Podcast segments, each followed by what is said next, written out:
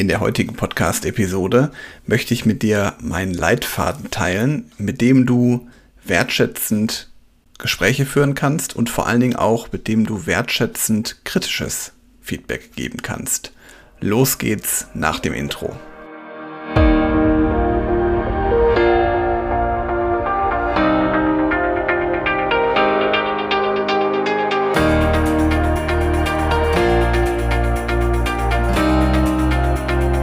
Herzlich willkommen zu einer neuen Podcast-Episode in meinem Podcast Führungskraft, dein Podcast für mehr Erfolg mit sozialem Verständnis und moderner Führung.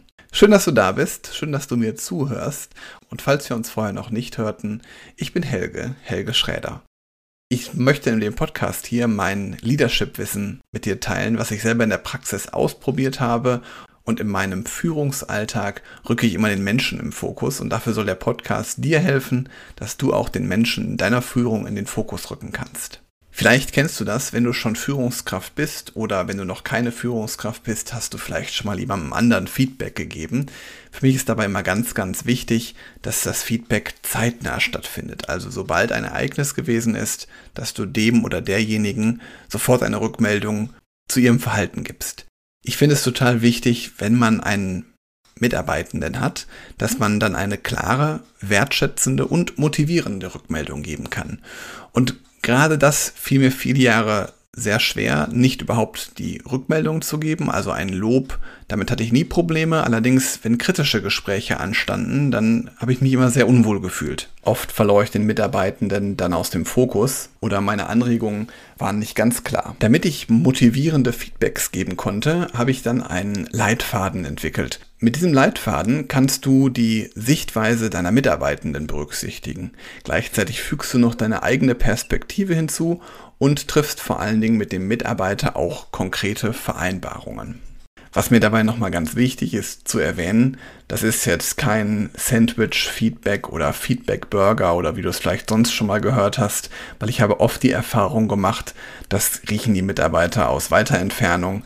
Das wird teilweise auch immer noch gelehrt, erst ein Lob aussprechen soll, dann ein kritisches Feedback geben soll und dann nochmal zum Abschluss den Mitarbeitenden loben. Meiner Meinung nach bringt das überhaupt nichts, weil entweder geht die Kritik total verloren, weil man nur das erste Lob hört und danach abschaltet.